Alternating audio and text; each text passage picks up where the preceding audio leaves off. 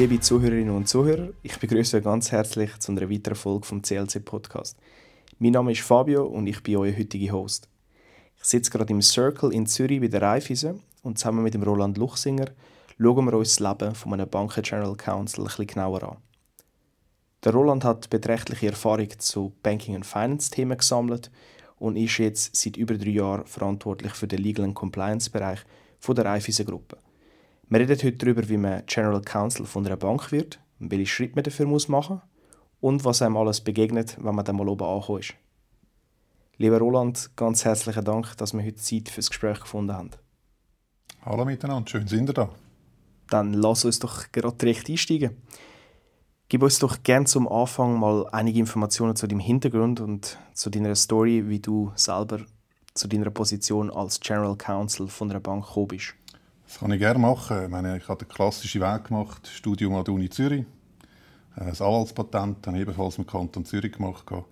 Was mir aber eben schon wichtig war als Student, ich immer arbeiten, schon frühzeitig während dem Studium und bin darum als Werkstudent von Anfang an eigentlich in Banken unterwegs gewesen. Bank- und Finanzmarktrecht hat mich auch sehr interessiert, schon in dieser Zeit. Darum haben wir das Thema nie ganz losgelassen. Bin nach dem Studium, bevor ich, dann, bevor ich das Anwaltspraktikum gemacht habe, dann auch in die Bank hineingegangen. Dort in diesen 20 Jahren in der Bank hinein habe ich jetzt, glaub, zuerst angefangen, klassisch auf der Legal-Seite. Thema Datenschutz, Crossborder, Thema Arbeitsrecht, was man für eine Bank so machen kann, neben dem klassischen Kundengeschäft. Und habe dann nach mehreren Jahren in die Führung im Bereich von Compliance wechseln dort habe ich plötzlich gemerkt, dass mich eigentlich auch sehr interessiert, die sogenannte Systemverantwortung hat, Themen wie Geldwäscherei, Prävention etc. zu verantworten und sicherzustellen, äh, dass die Bank in diesen Bereichen keine Fehler macht. Diese beiden Themen zu verbinden, war eigentlich die eigentliche Lust von mir, gewesen, zu sagen, nicht nur Legal-Seite, wo man quasi Sparringpartner und Berater ist, äh, auf der Compliance-Seite, wo man eher das juristische Gewissen kann innehalten und eigentlich äh, der Bank den Rücken frei halten.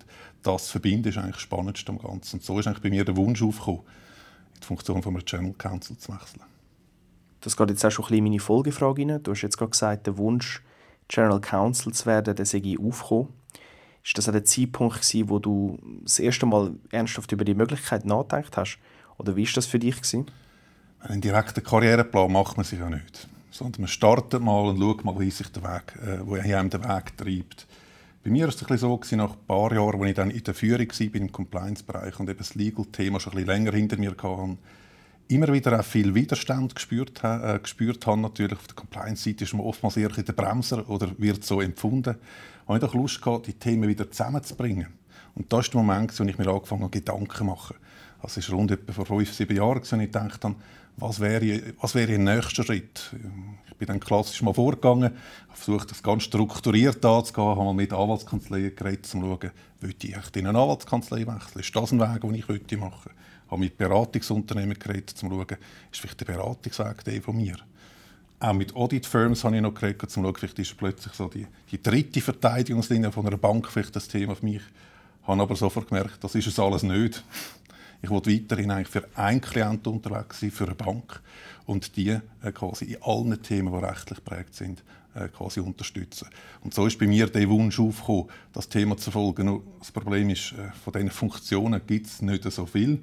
Also kann man jetzt nicht sagen, ich will das machen, ich bewirbe mich, ich gehe mal auf den Markt schauen, wer will mich, sondern es muss auch Gelegenheiten geben. Und bei mir es jetzt per Zufall gerade so gewesen, dass in dem Moment, wo ich mir angefangen habe, Gedanken zu machen, sich auch so eine Chance ergeben hat, wo ich dann natürlich äh, versucht habe zu packen und gelungen ist es, wie man jetzt sieht. Absolut. Unterstreicht natürlich wieder die Relevanz vom Timing. Und da du jetzt an dem Punkt bist, wo du die Gebiete Legal und Compliance auch verantwortest, würde ich dich gerne bitten, uns einen kurzen Überblick über den Inhalt von diesen zwei Teilbereichen zu geben. Ich glaube, die Tätigkeit von einer, von einer Channel Council lässt sich in verschiedene Bestandteile ein bisschen unterteilen. Das eine ist wirklich mal die Führung der Organisation. Also Legal und Compliance bei Raiffeisen Schweiz. Wenn wir jetzt mal Raiffeisen Schweiz anschauen, die Raiffeisen Bank, die äh, es auch noch gibt, die auch eine Rolle spielt, ein bisschen weglassen, das sind rund 70 Personen mit fünf Direct Reports, also fünf Abteilungsleiter, die mich rapportieren. Dazu gehört schon ganz, ganz viel, die Organisation einfach schlicht personell zu führen, sich um die Themen zu kümmern, die sich dort ergibt. Das zweite, zweite grosse Bestandteil ist eigentlich quasi die Themenverantwortung. Also die Verantwortung für die Rechtsberatung in allen Bankdienstleistungen. Die Rechtsberatung, aber auch in Themen wie Gelderschreibekämpfung, Datenschutz und so weiter. Das sind eigentlich quasi die grossen Aufgaben, die man dort hat. Ein drittes Standbein aus meiner Sicht ist eigentlich die Aufgabe als General Counsel, so würde ich sie beschreiben, die Beratung von Geschäftsleitung, also wirklich von den Organen und auch vom Verwaltungsrat in allen Rechtsfragen. Dort gehört jetzt bei uns bei der Raiffeisen Schweiz auch dazu, dass ich beispielsweise Generalversammlungen etc. mit, und, äh, mit äh, organisieren, entsprechend den Verwaltungsrat auch so Funktionen unterstützen, wo sonst oftmals bei einem Generalsekretariat äh, angesiedelt ist. Und der letzte Teil ist, man tut auch direkt immer wieder mal Fälle bearbeiten. Das ist etwas, wo, wo ich jetzt immer gesucht habe, dass man nicht nur noch in der Managementfunktion ist, auch wenn der Großteil meiner Aufgabe natürlich in dem besteht. Ähm, aber dass man gleich den ein oder anderen wichtigen Fall oder manchmal einfach nur einen spannenden, wo einem, äh, wo einem äh, vielleicht äh, so interessant ist, dass man ihn nicht delegieren will, dass man immer wieder mal Fälle selber macht. Das ist so ein bisschen das, was man bisschen als, als Aufgabenüberblick vielleicht kann geben kann zu den Themen selber, ich meine, in der Rechtsberatung äh, im Bereich von Legal, das kennen Sie vielleicht auch schon, ähm, ist es wirklich so, dass wir eigentlich ein Team haben, das bei uns zum Beispiel die Finanzierungsseite äh, beraten, also alle Kredite, die die Bank gewährt oder Kreditprodukte, die die Bank zur Verfügung stellt. Dort gibt es entsprechende Rechtsberatung, Vertragsgestaltung, im Einzelfall einmal Beratung ähm, von, äh, vom Produktmanagement bei der Ausgestaltung des Vertrags oder von einer, von einer kundenbetreuenden Einheit bei einer Veränderung des Vertragswerk, typischerweise. Das Ganze gibt es natürlich auch für das Anlagegeschäft typischerweise und für das Basisproduktkonto, äh, Depot plus Karten, die wir auch noch haben. Das sind die typischen Sachen. Ebenfalls dort drin haben wir noch eine Einheit im Legal, wo eigentlich so ein die Gruppenfragestellung, also die gesellschaftsrechtliche Fragestellung, die Durchführung von Generalversammlungen, Gestaltung von unseren Statuten etc. anschauen und sich auch mit dem Thema Interessenkonflikt noch beschäftigt. Auf der Compliance-Seite wiederum haben wir eigentlich zwei Schwerpunkte. Financial Crime Compliance, also mit der Gelderstreibekämpfung, das Typische, was man kennt, Bekämpfung von der Terrorismusfinanzierung, brandaktuell leider Umsetzung von internationalen und nationalen Wirtschaftssanktionen und was wir dort drin haben, ist Betrugsbekämpfung als Paket. Und als letztes, äh, letzter Bereich also mit, ähm, im Thema Compliance haben wir noch die Corporate Compliance, so nennen wir das zumindest. Dort ist drin Cross-Border, Datenschutz und Tax Compliance, die wir eigentlich haben. Was wir noch probiert haben, eben, mir sind wichtig, die Themen zu verbinden. Und das ist vielleicht auch wieder das, äh, um das zu zeigen, wie wir das probieren. Wir haben, es klingt jetzt fast despektierlich, ich meine, haben so einen, First-Level-Support geschaffen für Legal- und Compliance-Themen. Das heißt bei uns äh, Legal and Compliance Solutions.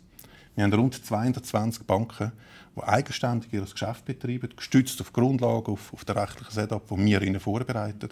Aber die haben im Alltag viele, viele Fragen welches Formular brauche ich in dieser Kundeneröffnung? Kann ich in diesem Vertrag die und die Ausnahme machen? Kann ich bei dieser Vollmacht kann ich die akzeptieren? Was muss ich damit machen? Und all diese Fragen versuchen wir eigentlich quasi an eine Stelle zu bringen, wo die Beratung innerhalb der Regelwerk macht. Wo dann eigentlich äh, sehr schnell kann einfach Antworten erzeugen kann, wo das Profil der Leute eher Generalisten als Spezialisten sind. Und äh, so können wir einerseits Spezialisten entlasten und können also die Themen wieder ein bisschen zusammenbringen, damit es nicht so eine klassische Trennung zwischen Legal und Compliance gibt. Vielen Dank, Roland. Ich glaube, das ist eine kompakte Auslegeordnung zum Legal Compliance Bereich von der Bank gewesen. Jetzt im ersten thematischen Teil möchte ich gerne auch den Weg zum General Counsel genauer beleuchten. Du hast vorher erwähnt, dass du bereits als Werkstudent ins Banking eingestiegen bist. Und dort bist du ja auch mit einer Ausnahme von einem Kanzleiabstecher geblieben. Ist das, sind das die optimalen Voraussetzungen für eine Position als Banken General Counsel? Der Abstecher in die Grosskanzlei war sicher ein wichtiger. Ich war zwar nicht sehr lange dort. Ich habe äh, mein Substitutsjahr bei einer Grosskanzlei gemacht und bin dann auch zwischen den Anwaltsprüfungen. In Zürich hat man doch länger Zeit äh, zu warten, zwischen denen auch noch mal arbeiten dort und dann so tolle Erfahrungen können sammeln. Ich glaube, das war eine gute Schule. Gewesen. Weil dort wirklich die, Handwerk oder die handwerklichen Fähigkeiten werden dort schon mal richtig geschliffen.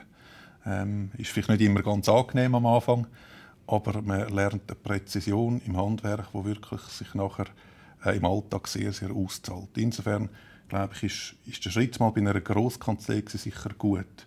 Das Zweite, was man dort vielleicht auch als Vorteil hat, ist, man lernt unter grossem Zeitdruck gute Qualität zu erzeugen. Nicht mehr hervorragende, aber gute. Und das ist auch eine Eigenschaft, die man sich aneignen muss gerade in meinem Alltag, ich habe sehr, sehr wenig Zeit für das, was ich muss tun muss. Ich kann nicht mehr überall Spitzenergebnisse liefern, ist aber auch nicht überall notwendig. Und darum das ist auch etwas, wo, wo man bei einer Grosskanzlei gut kann lernen kann. Und das Letzte wahrscheinlich, man sieht gleich auch spannende Mandate rein. eine Grosskanzlei doch die grossen Firmen äh, betreuen und entsprechend vielleicht mal ein oder andere reinsieht, wo man sonst nicht so einen leichten Zugang hat. Und darum würde ich so einen Weg durchaus sagen, ist sehr hilfreich, wenn man mal so einen Abstecher macht. Viele gehen auch länger, als ich jetzt das gemacht habe in einer Grosskanzlei. Ist sicher nicht das Mast, aber ein sinnvoller Schritt. Und was ich jedem empfehle, ist wirklich, wenn das möglich ist und das Studium das zulässt, schon während dem Studium Arbeitserfahrung zu sammeln. Man kommt Einblick über die Themen, in die Arbeitsweise, hat es nachher viel, viel leichter, ganz einfache Sachen zu machen, wie mal, ein Recht zu bestellen, das man braucht im Arbeitsalltag. Man kennt so Prozess, mal eine Aktennotiz geschrieben und wissen, wie das aussieht. All diese Sachen helfen schon stark, wenn man während dem Studium schon Arbeitstätigkeiten aufnimmt. Ja, das Letzte ist definitiv so. Das kann ich auch bestätigen. Jetzt eine weitere Frage, wenn es um die Besetzung von einer General Counsel Stelle geht. Denkst du, es ist sinnvoller, einen Kandidat mit sage jetzt mal, externen Erfahrungen an einem internen Kandidat im Sinne von einer Beförderung vorzuziehen? Oder siehst du es vielleicht sogar eher andersrum? Ich will es nicht bewerten mit besser oder schlechter. glaube, was man sieht, ist, glaube, früher hat man vor allem eine interne Nachfolge gesehen. In vielen Unternehmen hat man bis vor ein paar Jahren eigentlich vor allem internen Aufbau von Stellvertretern gesehen, die langjährig die Unternehmung kennt haben. Und das Vertrauen eigentlich damit auch von den Organen, die ja beraten auch schon gewonnen haben. Ähm, das ist sicher etwas, was früher sehr, sehr stark war. In den letzten Jahren sieht man aber, dass glaub, sich auch die Funktion des General Counsel schlussendlich im Wettbewerb muss stellen Das wahrscheinlich auch die Verantwortung ist, vielleicht von einer Geschäftsleitung und Verwaltungsrat, je nachdem, wer die Funktionen nennen tut, ähm, mal auf den Markt schauen, was gibt es denn da und der interne Kandidat, der da ist, der sicher immer sollte da sein aus meiner Sicht, an den Kandidaten, die von außen her da sind, messen. Und wenn man sich dann durchsetzt als interner Kandidat, dann kann man sagen, das ist mir unbestritten und dann ist es die richtige Wahl gewesen. Ähm, äh, eben der Vorteil vom externen Kandidat ist sicher, und das ist jetzt auch mir da so gegangen, man hat zwar also als Nachteil eine gewisse Geschichte nicht, aber der Vorteil, man hat eine gewisse Betriebsblindheit nicht, ein gewisses, ein gewisses, man ist kritisch im Hinterfragen von gewissen Sachen, weil man halt noch nicht jede Lösung schon mitprägt hat. Das kann vielleicht beim, beim Blick von außen gut sein. Aber jetzt einen eigentlichen Trend abzuleiten, dass das immer so bleibt, jetzt mit externen Kandidaten, weiß ich nicht. Ich glaube, ich probiere zum Beispiel bei uns einen starken internen Kandidaten aufzubauen. Es kann jederzeit sein, dass man selber entweder nicht mehr die Funktion will haben, dass das Unternehmen eine andere Person sucht und dann ist es wichtig, dass man immer jemanden hinter sich hat, der es sofort kann übernehmen kann. Und wie würdest du es jetzt bewerten, wenn man sich zum Beispiel eine Person anschaut, die Partner ist in einer größeren Kanzlei, wahrscheinlich auch im Banking- und Finance-Bereich lang arbeitet, Macht das in dem Fall überhaupt Sinn in deinen Augen? Ich wollte jetzt äh, den Kanzleipartner nicht zu nahe treten, aber ich habe wirklich den Eindruck, die Arbeitstätigkeit ist sehr anders von einem General Counsel als von einem Partner von einer Kanzlei. Ähm, die Überlegung, oder warum ist das so? In meiner Funktion suche ich auch dann die Hilfe von einer Kanzlei, wo ich, wenn ich entweder Know-how nicht habe in meiner Organisation, das ist die eine Möglichkeit, zweite Kapazität nicht habe, oder vielleicht zum Beispiel eine Absicherung brauche. Das heißt aber, die Themen selber stemme ich ja schon und organisiere die alle selber. Äh, und ich habe darum den Eindruck, dass, dass Kanzlei, also Partner in einer Kanzlei durchaus durch das viel situativer unterwegs sind eigentlich als, als ein General Counsel oder jemand, der in-house unterwegs ist, der einen Klient in allen Phasen begleitet. Und nicht nur dann, wenn spezifische Fragen nach außen geraten. Das ist mal das eine.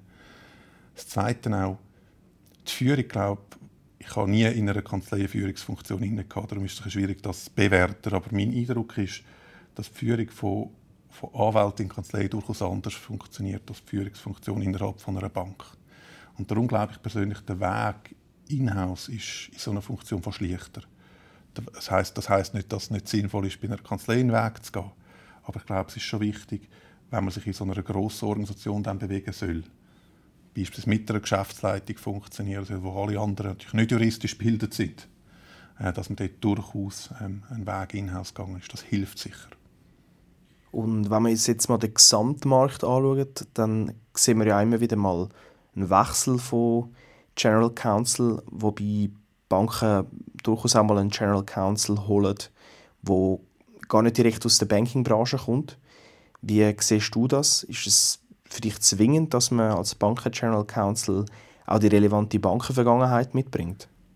So, meine, Branchenwechsel sind durchaus möglich. Meine, die Finanzbranche hat gewisse Eigenheiten ähm, insbesondere halt die starke das starke aufsichtsrechtliche Framework, der Umgang mit der Aufsichtsbehörde, was sicher sehr, sehr wichtig ist, gerade in der Funktion vom General Counsel, dass er dort Erfahrung hat im Umgang mit der Aufsichtsbehörde und dort entsprechend auch sich einbringen kann und die Beziehung gut pflegt. Und pflegt ist ja auch nicht falsch verstanden, wirklich, es ist eine Beziehung, die man hat, in Krisen und in guten Situationen.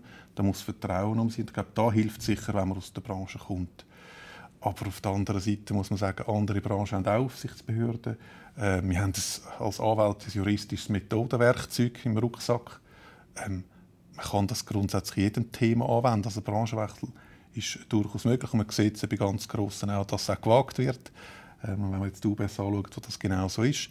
Ich glaube, ähm, kann genauso gut funktionieren, mal mit einem Blick von außen aus einer anderen Branche das hineinzuschauen. Aber ich habe persönlich den Eindruck, es ist einfach für einen schnellen Wechsel einfacher, wenn jemand aus der Branche kommt. Und so spricht sicher auch für eine größere Einarbeitung, aber beides möglich. Jetzt darauf aufbauend noch eine weitere Frage so ein bisschen zum Background von Kandidaten für eine General Counsel Position. Geht für dich die Überlegung auf, dass für die General Counsel Position von einer Schweizer Bank eigentlich eine juristische Ausbildung in der Schweiz gar nicht unbedingt eine zwingende Voraussetzung sein muss? Für mich ja, ähm, dort, wo die Funktion von General Counsel sich vor allem auf eine Managementaufgabe fokussiert und die international natürlich die Bank ist, sind die beiden Themen. Also die Größe des Unternehmens haben einen Einfluss auf die Frage und das zweite die Internationalität. Ähm, jetzt bei einer, bei einer inlandorientierten Bankengruppe wie unserer, selbstverständlich haben wir ein internationales Geschäft, aber jetzt von der, von der Verhältnis natürlich ist das Schweizer Geschäft äh, das Maßgebliche. Da geht es fast nicht anders, als wenn man auch ähm, äh, Schweizer Rechtskenntnis oder noch eine entsprechende Ausbildung hat, weil ich werde doch immer wieder mal auch, es ist erforderlich, dass ich tief in die Materie abtauche und mir Sachen erklären lasse. Und da hilft es natürlich durchaus, dass ich genau in diesen Gebieten entsprechend ausgebildet bin. Ich kann mir aber vorstellen, dass in einem grossen Unternehmen, wo die grossen Rechtsstreite, die grossen Themen im Ausland liegen, dass es dort sogar durchaus Sinn macht, auch für ein Schweizer Unternehmen äh, eine Person zu haben, die im ausländischen Recht ausgebildet ist. Ich glaube, das ist dort möglich. Und eben das Letzte noch, je weiter weg dass man von der Fall ist, umso weniger ist natürlich die Ausbildung auch dann, äh, auch, auch dann zentral. Und das ist auch von der Größe abhängig. Was man ja immer wieder hört, ist, dass das eigene Netzwerk eine sehr zentrale Rolle spielt. Jetzt, Roland, wenn man General Counsel Stelle betrachtet, wie baut man sich für diese Stelle ein geeignetes Netzwerk auf? Und ist es überhaupt wirklich so entscheidend in dem Fall? Für, für jetzt, wenn man so einen Positionswechsel anstellt, glaube ich, dort hilft das Netzwerk, oder zumindest bei mir äh, ist das nicht der Weg, wo, wo einem hilft, in so eine Funktion hineinzukommen, sondern ich erlebe es vielmehr, dass es wichtig ist, so ein, so ein Netzwerk im Alltag.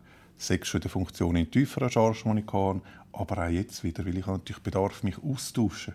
In kritischen Situationen brauche ich Personen, die ich vertraue, die ich sehr schnell Lösungen erzeugen kann. Und darum ist es sehr, sehr wichtig, dass ich zum Beispiel zu meinen Peers, also zu Channel Counsel in anderen Banken, gute Kontakte pflege. Ähm, soweit, äh, soweit das geht. Eben, ich glaube, mit den ganz Grossen wird es natürlich international, da sind wir nicht immer gleich unterwegs, aber mit inlandorientierten Banken ist das ganz entscheidend. Auch äh, sehr viel Kontakt zu Kanzleien. Weil auch da kann sein, dass ich in einer Stunde manchmal jemanden brauche, der mich unterstützt.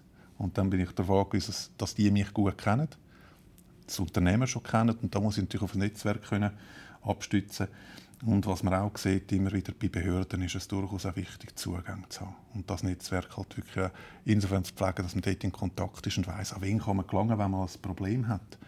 Ähm, und ich probiere das halt so, dass ich mich einerseits sehr engagiere, jetzt so ein bisschen, also in, der, in der Lehre, insofern als ich an Seminar sehr viel versuche aufzutreten, dort in, in Kontakt kommen mit verschiedenen sei das äh, Peers, eben Behördenvertreter oder auch, äh, auch Anwälte bei Grosskanzleien und so, dann eigentlich auch ein, äh, einen Kontakt mal haben, wo man dann auch weiter pflegt, dass man sich regelmäßig mal sieht, sei es irgendwelche fachlichen Anlässe oder auch, äh, dass man sich mal zum Mittagessen trifft und so eigentlich so das Netzwerk spannt, das im Alltag unglaublich viel Hilfestellungen kann bieten Jetzt möchte ich gerne mal den Hiring-Prozess ein bisschen beleuchten.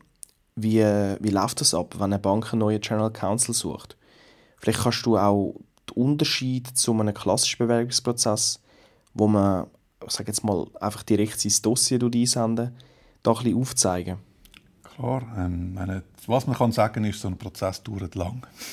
für das Unternehmen wie, wie auch für, für Kandidaten, aber es ist glaube ich, auch wichtig, dass man sehr, sehr strukturiert vorgeht und auch tief, tief äh, die Kandidatinnen und Kandidaten durchleuchtet. Das ist eine wichtige Funktion und Es läuft bei einem Channel Counsel bei den meisten Organträgern oder Gewährspersonen so ab, dass das Unternehmen sich zuerst mal überlegt, wie sieht das Anforderungsprofil aus an die Person, wie sieht das Jobprofil aus, das sind die, die Kombinationen, die sie, äh, macht. Dann nimmt sie manchmal schon einen Headhunter oder einen Recruiter dazu, das Unternehmen. Spätestens dann aber für die Suche tut man meistens das nicht nur intern mit dem eigenen HR machen, sondern nimmt auch ein, ein, ein professionelles Recruiting-Unternehmen dazu. Die gehen dann eigentlich im ersten Schritt typischerweise an und machen eine Longlist. Eine Longlist heisst, sie suchen einfach mal Personen, wo sie den Eindruck haben, die würden das Anforderungsprofil erfüllen. Quellen für ihre für die Longlist sind dann einerseits ihr Netzwerk, auch Recruiter haben aus anderen Bewerbungsverfahren ähm, oder dass sie einzelne Kandidaten auch begleiten, äh, haben sie äh, durchaus ein grosses Netzwerk, das sie mal Personen beisteuert. Das Unternehmen steuert in der Regel quasi eine Personenliste bei, können interne Kandidaten dazugehören, aber auch Kandidaten, die interne, äh, interne Mitarbeitende beispielsweise als mögliche, äh, mögliche Kandidaten äh, vorgeschlagen haben. Da gibt es so eine Liste am Schluss, meistens zwischen 10, maximal 20 Kandidaten, die auf dieser Longlist sind. Dann tut der Recruiter Regel mal anfangen kontaktieren. So war es übrigens auch bei mir. Gewesen. Ähm, tut er einmal kontaktieren und sagt, äh, da gibt es eine Position, die sie besetzen wollen, ob man Interesse hätte. Und wenn man dann Interesse hat, wird, man eigentlich zum ersten Gespräch eingeladen. Aber es gibt natürlich auch dort, und das gibt es bei mir auch immer wieder, äh, dass, mich, dass ich auch jetzt von Headhunter angefragt wird, wo jetzt einfach sagen, jetzt ist nicht der Moment, ich bin, bin da gut unterwegs, ich will gar nicht wechseln aktuell. Dann sagt man, nein, das ist genauso in Ordnung. Aber wenn man in die ersten Gespräche mit dem, mit dem Headhunter geht, dann versucht er eigentlich abzuchecken, ähm, erfüllt man das Anforderungsprofil, passt man auch was, was Vorstellungen anbelangt, finanzielle Entwicklung und so weiter, passt man in die Unternehmung hinein. Und dann berichtet der Headhunter in der Regel zurück an die Firma und sagt, die, die Personen habe ich gesehen, die würde ich für ein Erstgespräch vorschlagen. Mit der Unternehmung dann. Und das sind in der Regel dann schon weniger Kandidaten. Von fünf bis sieben, weil das Unternehmen hat ja nicht Zeit, mit 10 bis 15 Leuten zu reden. Das ist darum nicht mehr der Recruiter dazu. Dann gibt es eins bis zwei Runden meistens Gespräche mit den Unternehmen, wo man versucht herauszustellen, passt man zusammen, stimmen die Vorstellungen, sind die Eigenschaften wirklich erfüllt oder nicht. Und die letzten zwei und äh, zwei bis drei müssen dann in ein ganztägiges Assessment Center, wo dann wirklich ähm, auf Herz und Nieren nochmal geprüft wird. Das ist weniger eine fachliche Prüfung, sondern wirklich persönliche Eigenschaften, äh, die geprüft werden und auch Fähigkeiten, die man hat, ähm, die dort nochmal challenged werden. Und nach dem Ganzen gibt es in der Regel einen Antrag als Ernennungsgremium, sagt das GL, der Verwaltungsrat und in dem Zusammenhang hat man dann nochmal Auftritt. Also bei mir ist es so, dass ich im Nominations- und Vergütungsausschuss vom Verwaltungsrat einen Auftritt hatte, mich dort nochmal präsentieren ähm, und auch mich die Fragen stellen, die die Verwaltungsratsmitglieder hatten. Aber so läuft etwa den Weg ab. Bei einem Teamleiter oder, oder bei einem Mitarbeiter selber ist das natürlich nie so intensiv. Äh, was deckungsgleich ist, natürlich, dass man das Anforderungsprofil und das Stellenprofil äh, macht. Das ist deckungsgleich und dass es zu Gesprächen kommt.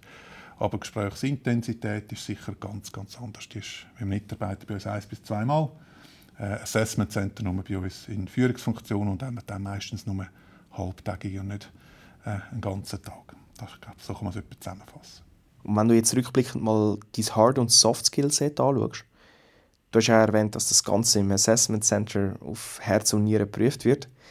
Was ist deiner Meinung nach das wichtigste Attribut, das zur Auswahl als General Counsel geführt hat? Die Frage müssen wir den Leuten stellen, die mich äh, damals mal ausgesucht haben, um ganz offen zu sein. Aber du fragst nach meiner Perspektive.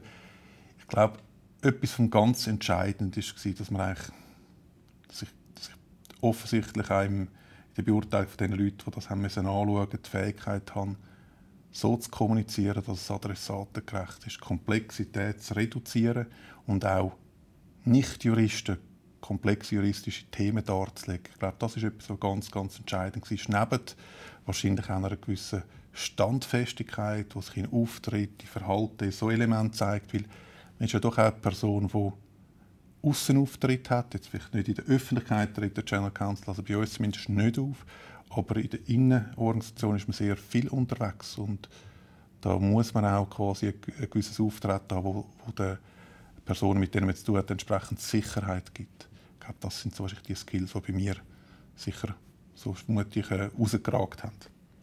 Ja, dann wollen wir jetzt mal direkt in den zweiten thematischen Teil starten. Wenn man dann mal General Counsel ist, Wie sieht ein konkreter Alltag dort aus? Vielleicht kannst du das auch mal anhand von einigen konkreten Beispielen uns schildern. Ich glaube, mein Alltag ist natürlich prägt durch ganz, ganz viele Sitzungen. Also meine, ähm, ich glaube, mein Tag ist jeweils durchgeplant. Die Zeitfenster, die ich eigentlich zur Verfügung habe, um sagen wir, eigene Mails zu schreiben, fangen wir schon mal mit Thema-Mails zu lesen, ähm, eigene Themen zu beantworten, die ist gewissermaßen gering. Die muss man sich wirklich rausschneiden äh, oder eben rausreservieren. Ähm, was man aber kann sagen ist, mein Alltag ist eigentlich geprägt, indem ich auch die Führung inne habe von diesem Bereich. Das heißt, ich versuche meine mit meinen Abteilungsleitern äh, quasi die wesentlichen fachlichen Themen zu besprechen, wo sie weitertreiben, wo sie mir jeweils dann können quasi konkrete Problemstellungen zeigen, mit mir Lösungsansätze diskutieren, ähm, wo sie für erforderlich halten äh, wo sie nicht im Rahmen ihrer Selbstverantwortung eigentlich umsetzen können. Das ist eigentlich ein grosser Teil von meiner Aufgabe, dass ich jeder von meinen Abteilungsleitern jede Woche einmal eine Stunde höre. Daneben habe ich natürlich aber auch den Auftrag, eigentlich zusammen mit, mit meinen Mitarbeitern unsere Leistung und auch unseren unsere Beitrag als Unternehmen laufend weiterzuentwickeln. Das ist eigentlich eine strategische Aufgabe, die man auch hat, wo man nicht nur Befehlsempfänger ist, sondern eine eigene Idee darf haben, wie man das könnte verbessern könnte. Ähm, plus die Einbindung. Wir sind in ein Departement, also in eine Geschäftseinheit eingebunden. Bei uns heisst die Risiko und Compliance, äh, wo man natürlich auch mit diesen Peers, also dann ist es quasi die Risk-Control-Seite, also die eigentliche Risikokontrolle hinsichtlich Marktkredit und operationeller Risiken, dass man mit denen engen Austausch pflegt und schaut, wie kann man sich dort allenfalls harmonisieren, Sachen vereinheitlichen, vereinfachen. So Themen sind viele auf meiner Managementstufe angesiedelt. Ähm, was wir haben als Daueraufgabe sind Reportings. Das klingt jetzt negativer, als ich das meine, aber es geht wirklich darum, eigentlich, in den Risiko- und Compliance-Funktionen geht es ja darum, dem Verwaltungsrat und der Geschäftsleitung die Risikolage der Unternehmung periodisch aufzuzeigen und zu zeigen, wie verändert sich, was gibt es für Elemente, die auf die Risikolage einwirken. Und das ist etwas, was sehr standardisiert ist. Also wir haben ein quartalsweises Reporting, das wir machen, äh, wo wir eigentlich die Risiken äh, im Rechts- und Compliance-Risikobereich super versuchen aufzuzeigen. Äh, und ein jährliches Reporting, wo wir eine Gesamtrisikolage bis im Verwaltungsrat auf detailliert diskutiert. Das ist etwas, was sehr, sehr viel vom, äh, vom, äh, vom meinem Alltag ausmacht. Ein grösserer Teil ist auch Auftritt in Gremien. Ähm, äh, sagt, dass das im Verwaltungsrat äh, Themen muss vorstellen, Anträge muss präsentieren, das gleiche im Verwaltungsratsausschüssen oder auch äh, in der Geschäftsleitung selbstverständlich, wo ich viele Auftritte habe. Wir kommen dann nachher darauf zu sprechen, dass ich sitze nicht in der Geschäftsleitung ein ähm, und darum bin ich natürlich vor allem in den, äh, in den quasi Themen, die mich betreffen, dann in der Geschäftsleitung oder im Verwaltungsrat entsprechend präsent.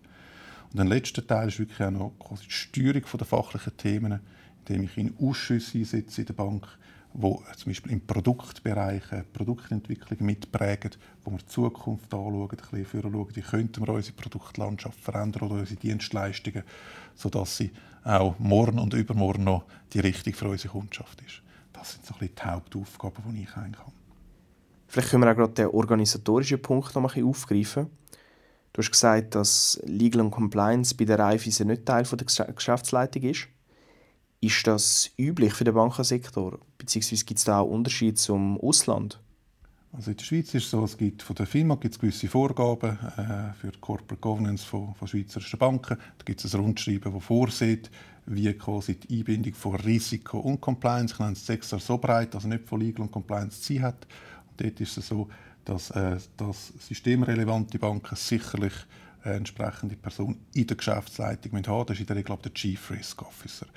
Äh, bei der Grossbank ist es aber auch durchaus so, dass der General Counsel oftmals Einsitz hat, auch wenn der dann oftmals nur die Legal-Seite führt, also die Compliance-Seite nicht bei sich hat. Das ist je nach Grossbank ein bisschen verschieden in der Schweiz. Bei ausländischen Banken ist es nochmal total unterschiedlich, je nach Struktur des Landes, je nach Struktur der Unternehmung. Aus meiner Sicht hat sowohl in der Geschäftsleitung wie auch nicht sein Vor- und Nachteil, wie es halt immer ist im Leben. Ähm, Vorteil, wenn man natürlich der Geschäftsleitung Einsatz hat, man hat Zugang zu allen Informationen, man ist bei allen relevanten Entscheidungen auch beratend, kann man Einfluss nehmen. Ähm, der Nachteil ist aber, man muss auch mitstimmen. Sprich, ähm, man ist immer der juristische Sachverständige. Das heisst, man muss dann auch, wenn es ein Problem gibt, dann immer Nein, Nein sagen und hart bleiben. Weiter quasi die Geschäftsleitung eigentlich vertrösten. Und ich meine, in einer neuner Geschäftsleitung, wenn es immer 8 zu 1 ist, ist das wahrscheinlich auch nicht so eine tolle Aufgabe die ganze Zeit. Und sich zu Kompromiss dann hier in einer Geschäftsleitungsfunktion finde ich persönlich ein bisschen schwierig. Darum kann es einen grossen Vorteil haben, wenn man nicht in der Geschäftsleitung ist äh, und von außen seine Beratungsfunktion sehr gut kann wahrnehmen und damit auch ähm, quasi nicht in die Entscheidung mit einbezogen, einbezogen ist, also die Entscheidung mit einbezogen ist, aber nicht die Entscheidung muss treffen als Risikoträger. Ist auch konzeptionell in vielen Banken ein bisschen so vorgesehen. Das Thema Erweiterung der Geschäftsleitung, das du angesprochen hast, das finde ich ein ganz grosses Problem, aber je nach Ausgestaltung. Ähm, weil in einer erweiterten Geschäftsleitung bedeutet es ja, dass du eigentlich nicht in jeder Sitzung dabei bist, sondern ich sage jetzt mal in jeder zweiten. Und das finde ich dann besonders problematisch, weil dann hast du nicht jede Information, bist aber doch irgendwie verantwortlich. Und das, das bin ich sicher kein Fan davon. Du hast gerade angesprochen, dass wenn ein General Counsel Bestandteil von der Geschäftsleitung ist, dann nimmt er dort ja auch eine entsprechende Rolle ein die halt vor allem auch eben das Risikomanagement beinhalten. In diesem Zusammenhang werden Juristen und Anwälte von der Businessseite aber eben auch als Business hemmend wahrgenommen. Jetzt, wie wichtig ist es für dich, dass auch im regulierten Bankensektor doch eine starke Business-Affinität an den Tag legen kannst? Ich würde so anfangen und sagen, meine Hauptfunktion ist es ja, Risiken transparent zu machen, nicht Risiken, Risiko eingehen zu verhindern.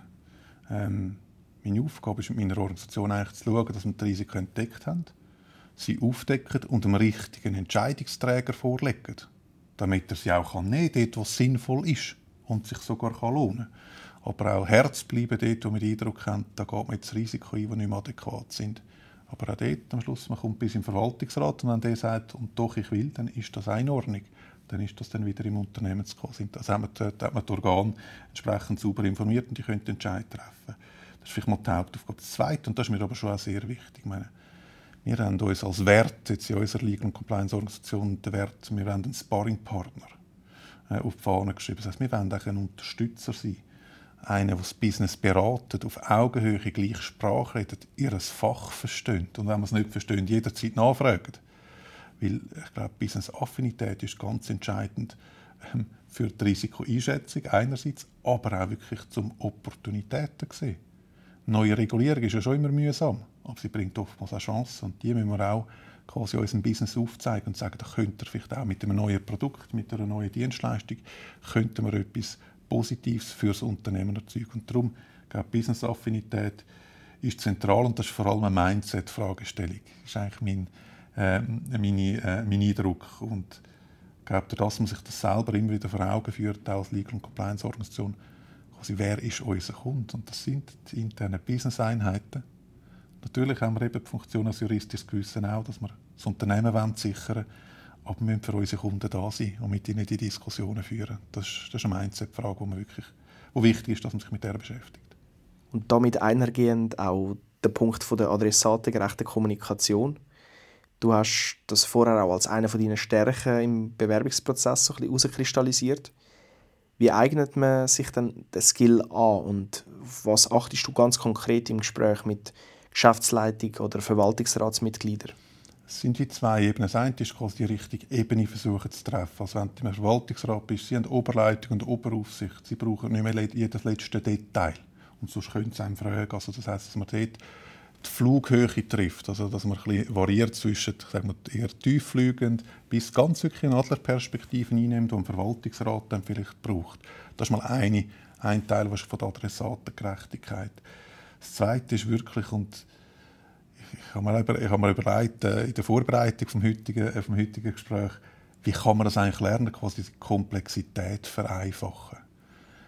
Ähm, weil das ist einer der entscheidenden Punkte in der Kommunikation, dass man es schafft, in unserem Wunsch nach juristischer Präzision in jeder Aussage, die wir machen, ungenau zu bleiben manchmal. Weil wenn man Präzision macht, dann sagt man 20 Sätze und nicht nur 5, die man vielleicht kann machen in einer Geschäftsleitung.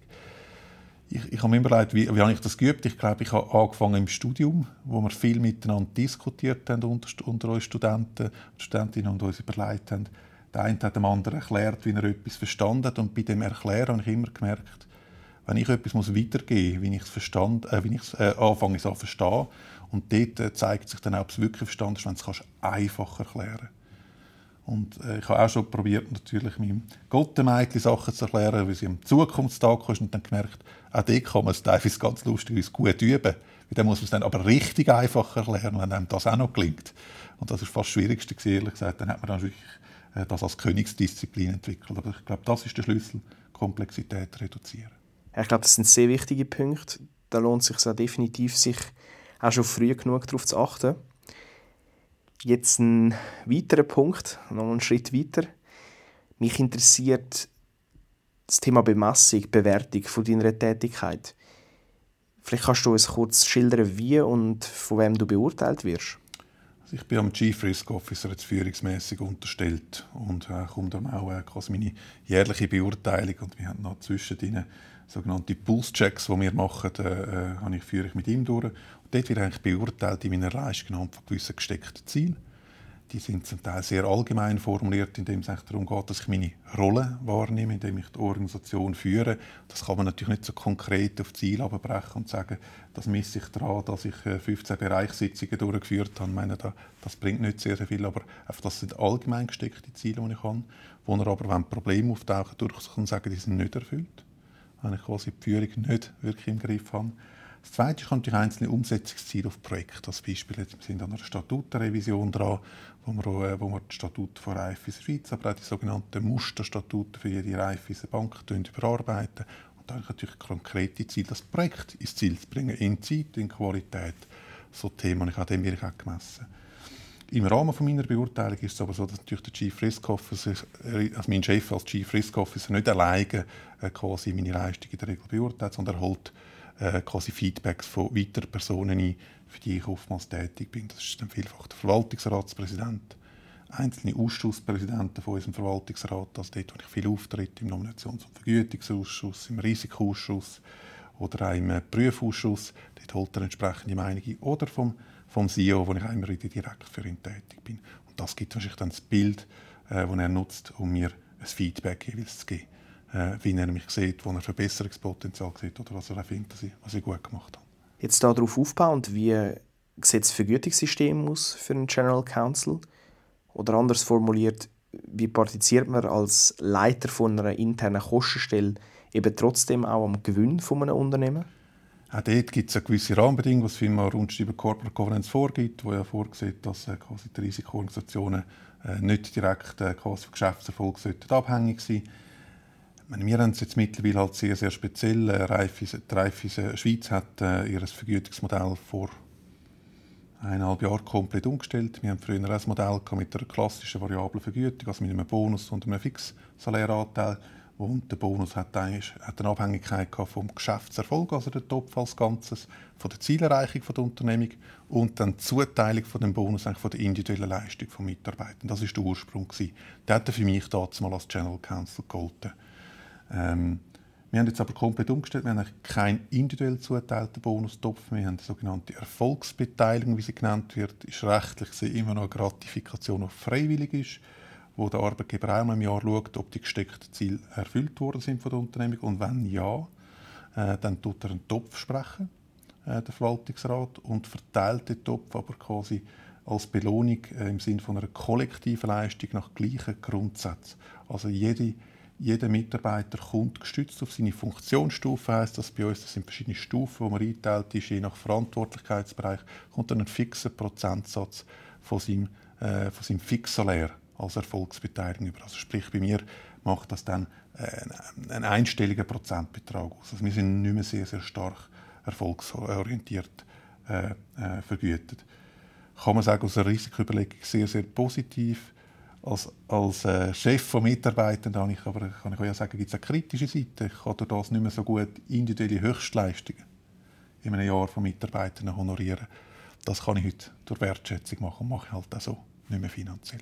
Aber so funktioniert das sehr gut bei uns. Aber sonst ist es so, dass ein General Counsel laut Verantwortung übernimmt, um eben innerhalb von seiner Abteilung auch über variable Vergütungen der Mitarbeiter zu entscheiden. Das ist in der Regel so. Das wird wirklich über die, Führungsfunk äh, die Führungsstruktur wird das jeweils weitergehen. Das heißt, äh, das ist auch früher so, ist auch heute so. Heute habe ich einfach keine individuelle Zuteilungsmöglichkeiten mehr, eine fixe Verteilung ist. Aber auch früher war es so, ich habe einen Topf zur Verfügung gehabt, dann individuell auch zuteilen nach Leistung. Das kann quantitativ, qualitativ sein, wo man dann das macht. Ich glaube, dort ist auch mehr die Wichtigkeit und auf das spielt wahrscheinlich auch deine Frage zu Recht ab, ist, welche Anreize schafft man? oder mit entsprechender Variablenvergütung. Da ist sicher wichtig, dass das Verhältnis zwischen fixer Lern und Variablen einigermaßen vernünftig bleibt. So dass nicht das erste, das erste Ziel von einem Legal- und Compliance-Mitarbeiter ist, ein Top-Geschäftsergebnis zu erzeugen. Es soll auch eins sein, aber die Risikoseite soll im Vordergrund stehen. Und wenn du jetzt über die gut dreieinhalb Jahre in deiner Funktion zurückblickst, was ist für dich so die schwierigste Sache gewesen, wo du angefangen hast? Und wie sieht das heute für dich aus? Ich glaube, wenn man es einfach so ein bisschen aus einer, aus einer anderen Perspektive anschaut, das Thema, ich glaube, am Anfang ist auch die Herausforderung, man kommt in eine Funktion, wo man auf Vertrauen der Organmitglieder angewiesen ist. Und die kennen einen am Anfang noch nicht, die müssen einen zuerst mal kennenlernen. Und ich glaube, da ist wirklich das Entscheidendste am Anfang, das Vertrauen zu schaffen. In den Mensch, in die Funktion, in das Know-how, das man hat, in die Art und Weise, wie man schafft. Ich bin gerade in einer sehr speziellen Zeit äh, zur, äh, zur Reife in der Schweiz gekommen, wo ja auch Wechsel gerade auf meiner Funktion äh, passiert sind, die äh, auch im negativen Licht gestanden sind. Umso wichtiger ist es gerade bei mir auch gewesen, dass man die Funktion Legal und Compliance wieder ins richtige Licht kann rücken ihre Funktion, wie dass sie die wirklich äh, quasi, dass sie die Funktion ein neu geformt haben und auch wieder in der Unternehmung gut kann können positionieren. Und ich glaube, das ist das, wenn ich ein bisschen heute anschaue, was auch super geklappt hat wir haben unsere Rolle wiedergefunden. Wir sind eine wesentliche, eine wesentliche Anlaufstelle innerhalb der Unternehmung und werden dort kontaktiert, wo wir kontaktiert werden müssen den Einfluss nehmen, den wir brauchen, um eben das juristische Gewissen zu sein. Und wenn ich jetzt die Frage mal umdrehe, gibt es äh, Themen, die du als große Challenge angesehen hast, bevor du den Job antreten bist, die sich dann doch aber als leichter entpuppt haben? ich glaube, den grössten, grössten Respekt habe ich vor der Themenvielfalt. Eben, äh, ich, zuerst bist du eher im Legal-Thema unterwegs, dann bist du im Compliance-Thema unterwegs. Äh, jetzt kommt alles miteinander zusammen in einer grossen Bank, die schweizweit alle Dienstleistungen bringt, was es plus minus gibt. Da hast du am Anfang äh, den grössten Respekt davor, quasi kannst du all die Bälle gleichzeitig miteinander jonglieren. Geht kennen zwischen aber ich glaube, das ist der grosse Respekt, den ich hatte. Und da habe ich dann auch gemerkt, ähm, das ist gar nicht so eine Challenge, wie ich gedacht habe. Und zwar nicht, weil ich das einfach besonders gut kann. Selbstverständlich gehört eine gute Struktur, eine gute Struktur bei der Arbeit, ein klarer Plan gehört dazu. Aber wenn du gute Leute hast, dann ist das also dann plötzlich nicht mehr so kompliziert, weil die nehmen dir die Arbeit ab. Sie sind Spezialisten. Sie helfen dir quasi, äh, die Funktion zu erfüllen. Äh, und, und da habe ich wirklich feststellen, dass es doch einfacher war, als wir vermutet haben weil man einfach auf, auf super Leute getroffen ist, die das auch dann entsprechend äh, sie die ein oder andere Ball halt in der Hand haben und du nur noch repräsentieren musst in gewissen Themen. Und damit verbunden auch die Frage, wie man Arbeit eben richtig delegiert. Vor allem vor dem Hintergrund, dass man in der Regel in der vorhergehenden Rolle er die Arbeit eben immer selber erledigt hat und sich dem Ganzen eigentlich nicht gewöhnt ist? Ich glaube, das ist etwas ganz Schwieriges, wenn man so die Funktionswechsel macht. Es ist mir in jedem Karriereschritt so gegangen, dass man das muss wirklich lernen loszulassen. Äh, nur noch die Oberverantwortung zu haben in diesen Themen, weil je mehr dass man auch reinredet, und die Erfahrung habe ich ein paar Mal in meiner Karriere schon gemacht, umso mehr verunsichern wir auch die Leute, die daran arbeiten. Je mehr Verantwortung das man ihnen gibt und ihnen noch sagt, zeig mir noch das Ergebnis, und auch dort ein gewisses Augenmaß hat. Es muss nicht alles immer genau so formuliert sein, wie man es vielleicht selber würde formulieren ähm, Außer in den ganz, ganz entscheidenden Themen natürlich, wo man immer noch sagt, da, da, da ist quasi mein Kopf auf dem Schafott, dort greift man dann schon selber, aber im Rest halt auch ein gewisses Augenmaß haben und den Leuten Verantwortung übergeben. Ähm, das erzeugt dann eigentlich auch bei den meisten Leuten halt auch die Motivation, sich dem Thema dann anzunehmen und zu sagen, das ist meins. Äh, für das, das quasi das das komplexe Problem will ich lösen, das Thema will ich ins Ziel bringen und das hilft einem dann enorm, quasi ähm, die Vielfalt können zu bewältigen. Und äh, natürlich braucht man die Leute, die motiviert sind und auch bereit sind, Verantwortung zu tragen. Äh, weil glaube, es ist für viele von uns manchmal fast einfacher, die Verantwortung wieder zurückzudelegieren an den Chef. Äh, ich habe manchmal Situationen am liebsten, könnte das nicht jemand anders machen. Ja, klar, aber dort äh, soll wirklich den Leuten Vertrauen geben, eine gute Fehlerkultur leben wir alle machen mal etwas falsch. Ähm, und äh, ihnen den Rücken stärken, wenn es mal nicht gut geht. Dann kann man glaube ich, anfangen, gut zu delegieren und sie wird angenommen. Jetzt noch über das Ganze gesehen, was macht dir eigentlich am meisten Spass an deiner Rolle? Mir ist eigentlich quasi der Kontakt mit Menschen. Ähm, mich mit komplexen Problemen können umeinander schlagen, äh, mich in mit jeden Tag mit neuen Überraschungen dürfen zu beschäftigen. Ich weiß nie, welches Thema mich eigentlich erwartet. Es kann immer mal etwas auftauchen, wo ich noch nicht damit gerechnet habe. Das ist etwas, was mir enorm Freude macht und auch das Gefühl zu haben, einem Unternehmen etwas zu geben, äh, sechs Sicherheit, sechs gewisse Themen können lösen, die vielleicht auch in der Öffentlichkeit stehen. Dort einen Beitrag können leisten, macht mir unglaublich Freude. Und dann noch wirklich eben, das, was ich gesagt in einer Organisation jetzt da, die halt schweizweit unterwegs ist, wo eigentlich so, so, so, so prägt ist wie, oder verteilt ist wie die Schweiz selber, wo man in verschiedenen Landessprachen unterwegs ist, ist etwas so ganz, ganz lässig ist da bei der Raiffeisen-Gruppe. Und jetzt noch für all diejenigen Zuhörerinnen und Zuhörer, die sich vorstellen können, in Zukunft mal in leitender Funktion in einer Bank tätig zu sein. Was gibst du denen für einen Tipp mit auf den Weg? Sammelt breite Erfahrungen. Wirklich schauen, dass sie früh, früh in, Arbeits in Arbeitsorganisationen unterwegs sind. Dann auch thematisch wirklich, ich, ich finde, für jeden ist wichtig, sehen Legal-Seite, sehen Compliance-Seite, sehen es nicht als etwas, das auseinander dividiert ist, sondern beide Themen sehen, sind beide äußerst spannend und beschäftigt euch wirklich mit der Frage, warum wollt führen? Weil ich erlebe in vielen Gesprächen mit Leuten, gerade aus meiner Organisation, wenn ich die Frage stelle, was ist denn der Grund, warum jetzt eine Teamleitung übernommen werden soll, ist manchmal doch eher noch im Vordergrund Prestige. Und etwas, etwas kann ich wirklich glaube, sagen nach all diesen Jahren. Was man braucht, ist Lust, Menschen weiterzuentwickeln. Ähm, und wirklich auch eine gewisse Empathie und Freude, mit Menschen in schwierigen Situationen umzugehen. Weil Führung ist meistens eben gerade nicht das Prestige, sondern dann, wenn man total im Seich ist, kommt noch irgendein schwieriges persönliches Problem. Und dann muss man da sein. Dann muss man bereit sein, die extra Meile nicht für die interne Kunden, sondern für seine Leute, ihnen den Rücken stärken, wenn es unangenehm wird. Da braucht man ganz eine andere Motivation. Und ich glaube, das ist das Entscheidende, wo man sich muss fragen wenn einem das treibt, dann ist man am richtigen Ort und dann soll man führen. Wenn es eher so ein bisschen das fachliche Prestige ist, dann gibt es genug Möglichkeiten, sich als Projektleiter oder in Fachthemen äh, verantwortlich zeigen, äh, zu zeichnen und äh, so quasi auch das Prestige in der Fachführung zu erlangen. Ich glaube, das ist die wichtige Frage, die ich jedem mitgeben würde. Jetzt zum Schluss noch die Frage nach Einstiegsmöglichkeiten bei euch im Legal and Compliance Bereich. Welche Möglichkeiten gibt es da und vielleicht auch, wieso soll ich zu Raiffeisen kommen und nicht zu Goldman oder zu der UBS? Ähm, vielleicht, was gibt es für Möglichkeiten bei, bei der Raiffeisen Gruppe oder bei Raiffeisen Schweiz? Wir haben Praktika, die wir in unterschiedlichen Längen anbieten. Da schauen wir einfach immer darauf, dass für die, äh, für die Studenten wie für uns eine Win-Win-Situation gibt. Das heißt, es muss schon für eine gewisse Zeit durch sein, damit es nicht nur einfach ein Kennenlernen vom Thema ist, sondern ein Mitschaffen ist, dass man etwas kann mitgestalten kann. Da gibt es Möglichkeiten, das ist sehr individuell. Da kann man einfach anfragen und schauen, ob, ob wir etwas haben. Das ist äh, situativ. Das andere, wir haben, es gibt Traineeships für Hochschulabsolventen. Das ist jetzt dann, wenn man vielleicht nicht unbedingt äh, Richtung Anwalt gehen sondern ein einen, anders, einen anderen Weg vorhat, ist das eine Möglichkeit. Das ist ein jähriges Programm, wo man mehrere Stationen hat. Und das Dritte, was wir anbieten, ist etwas Spezielles im Kanton St. Gallen. Ähm, Im Kanton St. Gallen ist es möglich, dass man ein Substitutsjahr, einen Teil, also einen Teil der Substitutsjahr bei einer Bank macht. Und dort qualifizieren wir als Reif in der Schweiz. Und da kann man einen Teil von seinem Substitutsjahr bei uns machen. Und das tun wir auch. Äh, jeweils mit einem Substitut jedes, äh, jedes Jahr so pflegen. Das ist das, was man kann.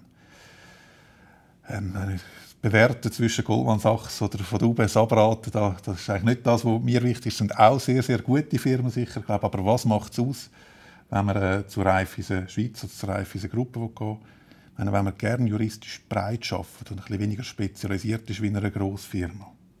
Wirklich, äh, wenn das das Interesse ist, äh, wer eben die Nähe zum Menschen sucht und die Nähe zum Topmanagement. Bei uns ist der Weg bis in Geschäftsleitung begegnet diesen Leuten sehr viel, auch vor Ort. Wir sind sofort mal schnell in einer Sitzung, wo man mit dem CEO mal zusammensitzt. Äh, der Weg ist nicht so weit wie in einer grossen Firma.